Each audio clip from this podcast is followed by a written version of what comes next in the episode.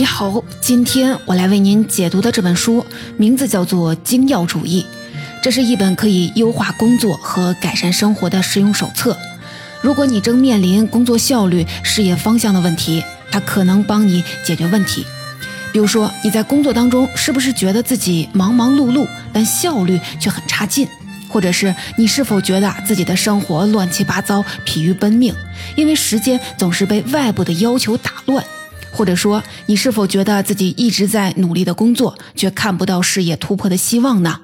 如果你正处在这样的困境当中，那么这本书提倡的精要主义的概念和方法，或许啊能帮你走出困境。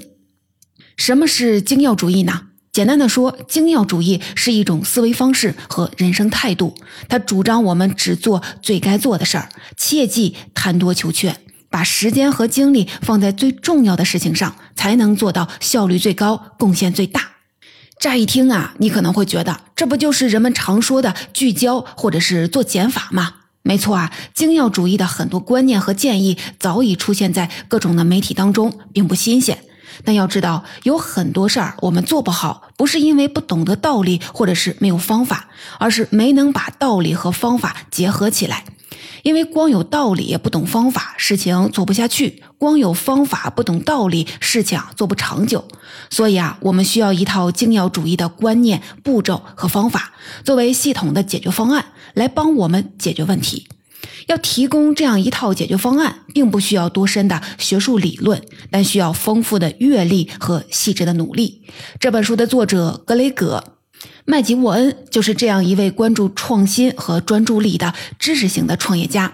他创办了自己的咨询公司，为苹果、谷歌、脸书等等世界顶级公司提供服务，还在斯坦福大学开办过关于精要主义的课程，并受邀在世界经济论坛发表过演讲，拥有不凡的影响力。在这本书里，作者提出精要主义的概念，介绍精要主义的思维模式，以及将它们转化为行动的系统性的方法，能帮读者把时间和精力放到最重要的事情上，以求效率最高、贡献最大。当然了，关于这类的做减法的思想，之前呢有一本书叫《极简主义》。我也为你解读过，但那本书侧重于讲生活，教人们简化生活方式，舍弃生活当中不重要的物品，提高生活质量和幸福指数；而这本精要主义侧重于讲工作，教人们在事业上如何的聚焦，以便取得事业上的进展和成功。接下来呢，我就分成两个部分来为您解读这本书。第一部分要说精要主义的思想观念，什么是精要主义？我们为什么需要精要主义？第二部分是精要主义的实践方法，我们通过什么样的步骤和路径能够实现精要主义的目标？希望听完之后，它能帮你区分重要和不重要的事儿，通过果断的取舍，找对事业的方向，提高工作效率，并摆脱琐碎而缺乏意义的生活，专注于重要而有价值的人生。首先，我们一起来看什么是精要主义，我们为什么需要精要主义呢？精要主义的概念，我们前面提到过，就是主张只做最该做的事儿，把时间和精力放在最重要的事情上，以便达到贡献最大、效率最高。按作者的话说，就是把更少但更好作为行动的铁律。它的概念啊很清楚，但要深刻的理解精要主义，最好把它和非精要主义来做一个对比。你要知道啊，精要主义强调更少但更好，而非精要主义则会考虑所有人、所有事儿。精要主义认为人生中重要的事儿是少数，需要做选择，关键是如何取舍；而非精要主义的思维是一切都重要，我们不能忽略任何的东西，要把一切安排妥当。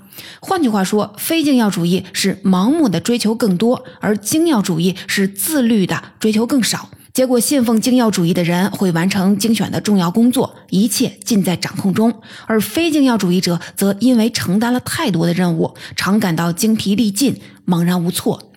我们打一个比方，精要主义对人生和事业的意义，就像我们整理衣柜。如果你从不整理衣柜，它就会变得乱七八糟，里面大部分是你很少穿的衣服，每次找衣服啊都很费劲儿。但如果你定期的清理，它就会整整齐齐，只挂着少数几件你爱穿的衣服，用起来呢非常的方便，穿起来精神抖擞。所以啊，精要主义不是偶尔的删除每天的任务清单，而是有目的、战略性的淘汰那些不重要的事情。不仅要摆脱那些明显浪费时间的事儿，还包括放弃一些很好的机会。因为世界上有那么多的机会，个人的时间和精力不可能都去尝试，只能聚焦在少数重要的事情上。换句话说，精要主义者和非精要主义者相比的话，一个是精力被分散到很多不同的事情上，导致每件事儿都有零星的进展，但都呢不能让人满意；另一个是同样精力用在少数几件事情上，所以能在最重要的事情上取得显著的进展，获得令人满意的结果。你看啊，精要主义的好处是显而易见的，道理也很明白，但为什么依然有很多的人被非精要主义的难题所困扰呢？这就像每个人都知道整理衣柜的好处，但大部分的人的衣柜依然是杂乱无章一样。在这本书里，作者总结了两方面的原因。首先呢，是成功带来的悖论。假如我们有专注的目标和努力的重点，肯定有助于成功。但是成功以后会有更多机会选择，要付出更多的时间精力，被更多的事儿干扰，于是会偏离最初的目标，无法保持原有的专注，从而呢就埋下了失败的种子。另外还有社会的原因，在种种的社会趋势下，非精要主义会占据上风。一是可选择的对象呈指数级的增长。在过去数十年当中，因为贸易全球化的发展，人们可选择的机会越来越多，超过了自己的管理能力。因为选择越多，越难把重要的事儿啊给筛选出来，也就是心理学家所说的决定疲劳。要做的决定越多，决定的质量就越差。第二个是技术进步带来的困扰。移动互联网和手机的普及，让人们能快速的分享信息，也带来了新的问题。因为高速互联、信息过载、观点过多，会造成我们的注意力分散，社交压力增大，极大的干扰我们思考和决策。第三个是被你可以拥有一切的观念给误导了。这种观点在广告中被兜售，在公司里被追捧，还被植入到了职位描述当中。如今选择和期望急剧膨胀的时代，是对忙碌的生活火上浇油。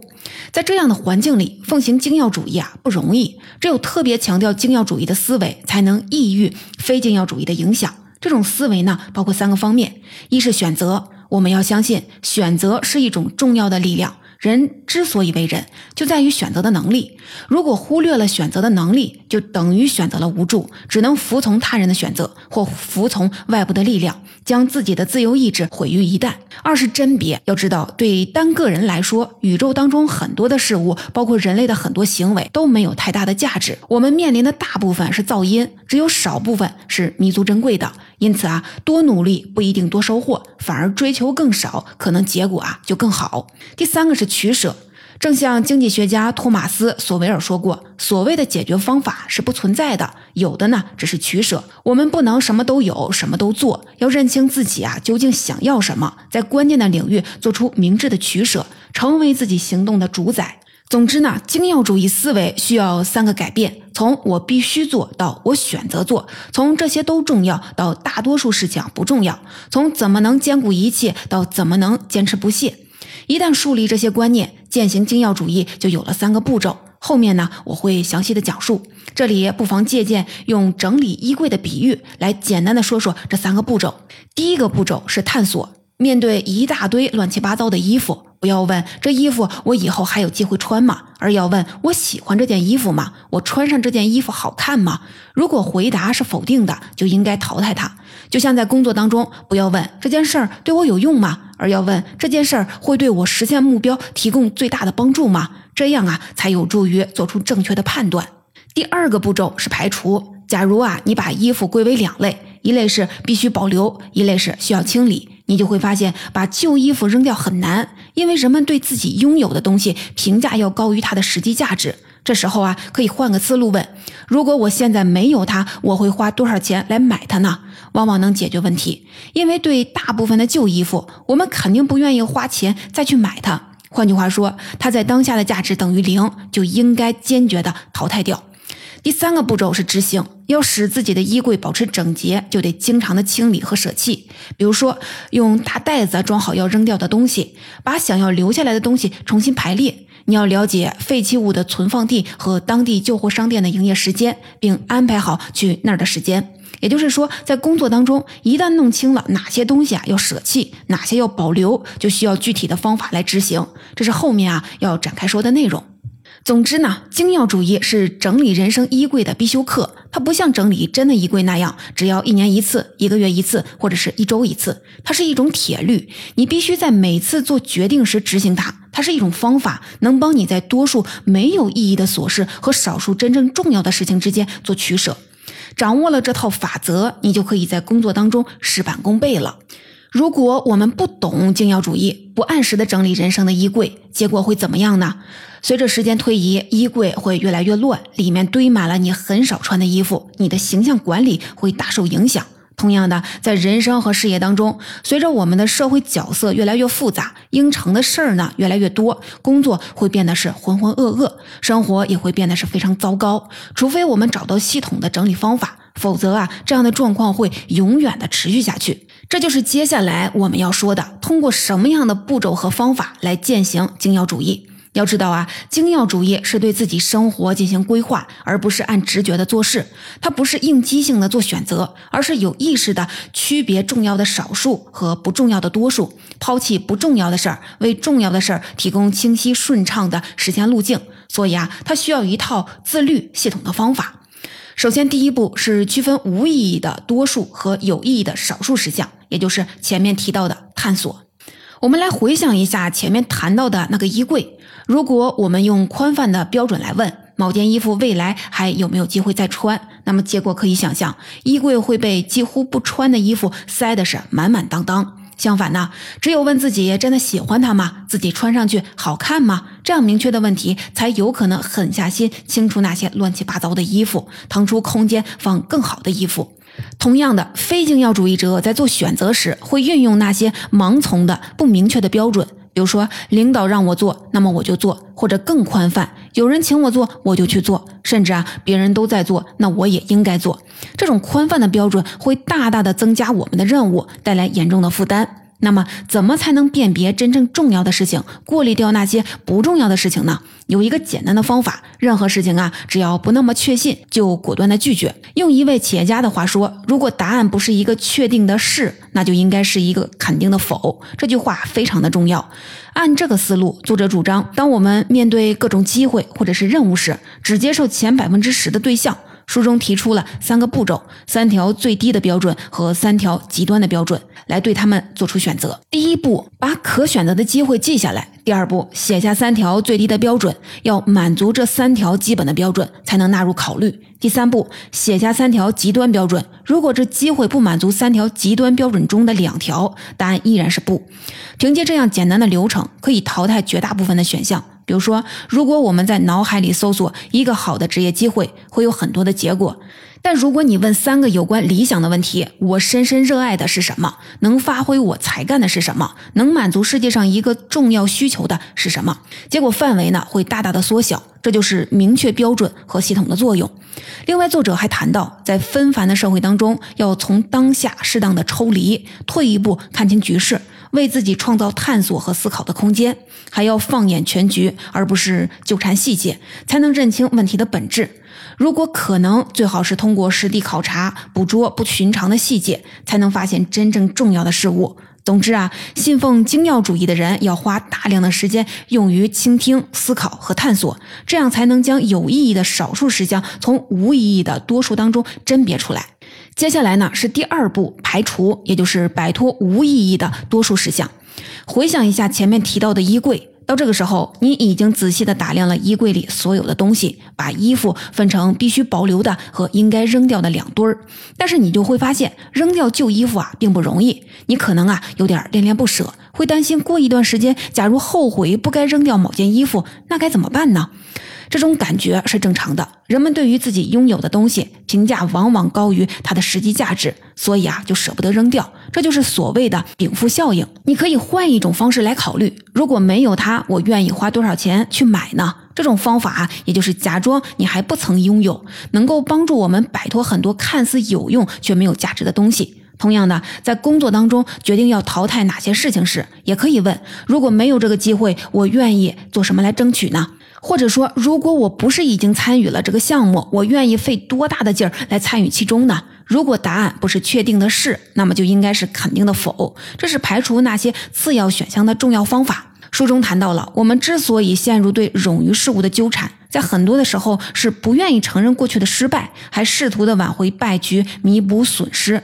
这是特别需要强调，止损就是最大的赢。就像作者提到的一位朋友，开车时从不停车问路，因为他不愿意承认自己迷路了。结果总是浪费时间，一圈一圈的来回的绕，却哪儿也到不了。这是一个典型的非精要行为。当错误发生时，只有承认自己犯了错，才能让这个错误留在过去。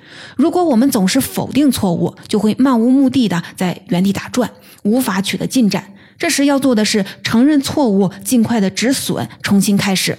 书中还有一个类比让我深有感触，他把排除没有意义的琐事比作是编辑。就像是一位企业家曾说：“首席执行官就是公司的首席编辑。”精要主义者认为改善需要删减，减去那些分散注意力的词、形象和细节；而非精要主义者认为改善就意味着增加，对每个词、形象或者是细节恋恋不舍。作者由此提出编辑人生的四条原则，包括了删减、自律的抛弃好的选项、纠正、反观核心、调整方向，还有谨慎克制等等等等。可以用来把无意义的琐事逐出我们的生活。另外啊，排除不重要的事儿，意味着要对其他的人说不，并且是经常性的。这意味着要拒绝很多社会的期待，是需要勇气的。一般人难免会尴尬，经常啊应承不必要的事儿。而精要主义者敢于坚定优雅的说不，它不仅是心智的训练，也是情感的训练。关于这一点，原书有精彩的论述。限于篇幅，这里就不展开了。如果你感兴趣，推荐你去原书读一读。总之呢，要拒绝工作和生活当中的机会，比扔掉衣柜里的旧衣服要难得多。但是我们也必须得做决定，在那些看似都重要的事情当中有所选择，才能帮我们在事业上聚焦力量，为迈向下一步的成功做好铺垫。最后一步呢，是执行，让有意义的少数事项做起来毫不费力。再回到前面的那个比喻，如果想让自己的衣柜保持整洁，就要做常规整理。比如说，你需要一个很大的袋子来装要淘汰的东西，还要知道废弃物存放地和当地的旧货商店的营业时间。也就是说，一旦我们确定哪些行为和努力要保留，就需要一套常备体系来执行，不能等到衣柜满的要被撑破时，才做一次让人筋疲力尽的大清理。对于重要的任务有两种思路，要么呢用蛮力执行，要么让它自动的运作。非精要主义者认为，重要的事儿都是被逼着做成的，执行不过是一种生硬的努力。为了把事情完成，需要埋头苦干。精要主义者则不同，他们设计出了一种常规的惯例，让自己认定的重要的事物沿着默认的路径执行。因为有正确的常规，每一分努力都会产生预期的效果。比如说，如果缺乏正确的常规，我们会经常的陷入一些非精要的习惯当中，就像是每天早上一醒来就刷手机，每天在下班回家的路上买个零食，或者在网络上闲逛。怎么摒弃这些没有意义的琐碎习惯，去执行重要的常规活动呢？书中啊介绍了五个环节，包括先啃最难啃的骨头，建立混合型的常规，逐个的击破陈规陋习等等等等。限于篇幅，咱们重点啊介绍两个。第一个是检修自己的行为触发器，也就是说，如果你想改变自己的常规，并不需要真的去改变行为，只需要找到引发这些习惯的刺激事件，并让它和另一些重要的事情相关联。比如说，如果下班路上的超市是让你买零食的触发器，那么下次路过时，你要让它提醒你去街对面的熟食店买一份沙拉。或者是，如果闹钟一响，你就会刷手机，那么就用它来刺激你起床读书。刚开始时，要抵制买零食或者是刷手机的诱惑，的确是很难。但是每次你执行新的行为，都在强化大脑当中这种刺激与新行为的关联。经过一段时间的重复，你就会下意识的、自动的执行新的常规。第二是创造新的触发器。要让行为有新的变化，不能局限于现有的刺激事件，可以创造新的事件来形成新的常规。作者呢，就是用这种方法培养了写日记的习惯。之前他写日记是三天打鱼两天晒网，后来听说需要某种物品作为信号来提醒自己每天在特定时间来写作，于是啊，他就把日记本放在了包里，紧挨着电话。每天晚上把手机从包里拿出来充电时，就会看到日记本，这就是一个直观的提醒，让他在上面写东西。就这样啊，他养成了写日记的习惯，也就建立了一种目标行为的自动化的程序。另外啊，要能执行预定的计划，专注当下非常的重要。一个人如果总是念念不忘过去的成功或者是失败，并沉浸在未来自己臆想的挑战和机遇里，肯定会心不在焉，注力注意力呢就会涣散，也就是所谓的瞻前顾后。那怎么才能专注于当下呢？这本书里提出了三点：首先，想清楚当下最重要的是什么；其次是把未来清除出去，并且还要给每一个清单排列优先顺序，这样啊才能抓住重点，集中精力。另外还有要重视小胜的价值，也就是对于每一个微小的进步，我们都需要为自己喝彩，这样啊可以不断的增强自信，推动我们迈向预定的目标。总之呢，不管是要完成一项工作任务，还是要迈向新的事业高度，我们。通常呢，会觉得执行的过程充满了困难，必须硬着头皮强迫自己去完成。精要主义者则不同，他不是逼着自己去执行，而是把时间省下来，创造一种方法，用来扫清障碍，使任务执行变得是轻松自如。通过这样的程序塑造，就能在工作当中事半功倍，收获更多，贡献更大。总结说到这儿，关于这本书的解读，我们就接近尾声了。下面呢，我们一起来简单的回顾一下。在第一部分当中，我们介绍了精要主义的基本观念，包括什么是精要主义，我们为什么需要精要主义。所谓的精要主义，就是把时间和精力放在最重要的事情上，舍弃不重要的事项，以便达到贡献的最大、效率的最高。